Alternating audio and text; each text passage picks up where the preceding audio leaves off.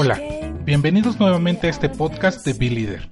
Soy Ángel Berber, consultor empresarial, y vamos a empezar con este podcast número 2, en donde vamos a tratar un tema muy importante, los 11 errores del lenguaje corporal y cómo solucionarlos. En este audio te ayudaremos a mejorar tu comunicación no verbal para que puedas mandar los mensajes correctos a las personas a tu alrededor. Lo que decimos y cómo lo decimos es increíblemente importante para la comunicación con las personas que nos rodean y más en un ámbito profesional o laboral. La mayoría de las personas caen en un error al creer que toda su comunicación se basa en las palabras que puedan articular. Entonces, ¿qué pasa con la comunicación no verbal? Según los expertos, esta representa del 60 al 90% en una interacción con otras personas. Los investigadores en el tema mencionan que un rostro puede producir más de 250.000 gestos distintos, mientras que las manos más de 5.000 expresiones. Estas expresiones y gestos, no solo del rostro y las manos, sino de todo el cuerpo, podrían hacer una mala jugada a las personas que no tienen idea de lo importante que son en sus relaciones. La buena noticia es que el lenguaje corporal mal usado puede corregirse. Solo tendrás que tomar conciencia de los mensajes que tu cuerpo está enviando a los demás y luego practicar hasta que hayas creado mejores hábitos del lenguaje corporal. Aquí hay 11 errores del lenguaje corporal comunes y cómo solucionarlos. Número 1. Evitar el contacto con los ojos. Al evitar el contacto visual, estás comunicando un mensaje de falta de confianza en ti mismo.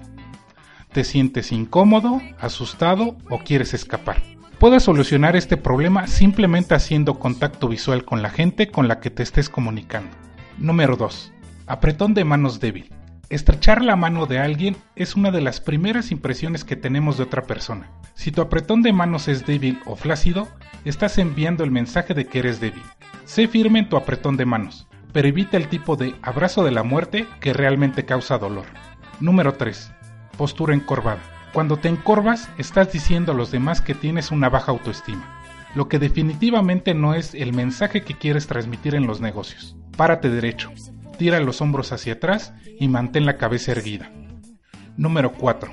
Voz débil. Mientras que lo que dices es importante, cómo lo dices puede tener un impacto aún mayor en las personas en una conversación. Si tu voz es débil, puedes parecer débil, incluso demasiado, Practica hablar de una manera fuerte y confiada.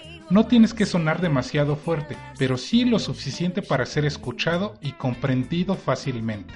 Número 5. Sonrisa falsa. Fingir una sonrisa es mucho peor que no sonreír. Esto te etiquetará como poco sincero, en el mejor de los casos, o un fraude en el peor. Deja que tu sonrisa emerja de forma natural y no la forces. Número 6. Distante. Cuando estás en otra parte, al tener una conversación con otra persona, estás enviando el mensaje de que no estás interesado en lo que la otra persona tiene que decir. En lugar de estar lejos de los demás en una conversación, intégrate ahora mismo en ellas. Número 7.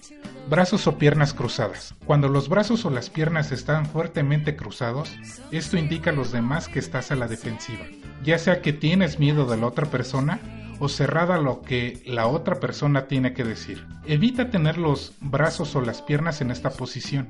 Manténlos en una posición natural. Número 8. Hacer muecas o rodar los ojos. Cuando haces una mueca o ruedas los ojos durante tus conversaciones, le estás diciendo a gritos a la otra persona que o bien no crees lo que él o ella está diciendo o que no le respetas. En lugar de hacer muecas o rodar los ojos, practica el sonreír o asentir con la cabeza. Y si estás en desacuerdo, espera el momento adecuado para expresarlo. Número 9. Jugar con tu teléfono. Nada dice más fuerte que prefieres estar en otro lugar que mandar mensajes de texto o jugar de otra manera con tu teléfono. Mientras estás en una conversación con otra persona, haz una promesa contigo mismo de poner lejos tus aparatos electrónicos y dirige tu atención en la otra persona. Número 10. Ser intermitente.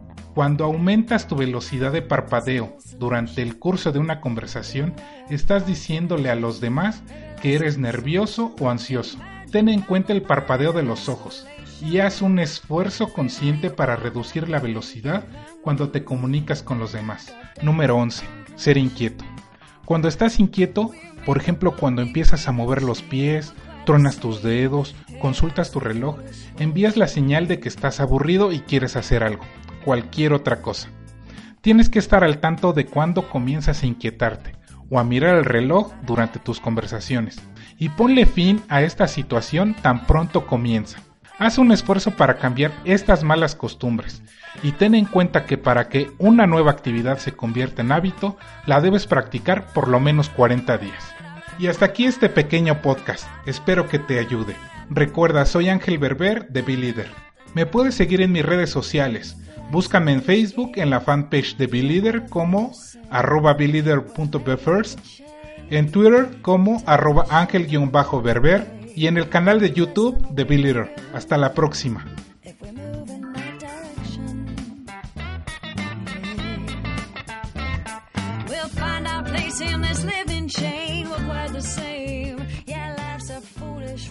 game.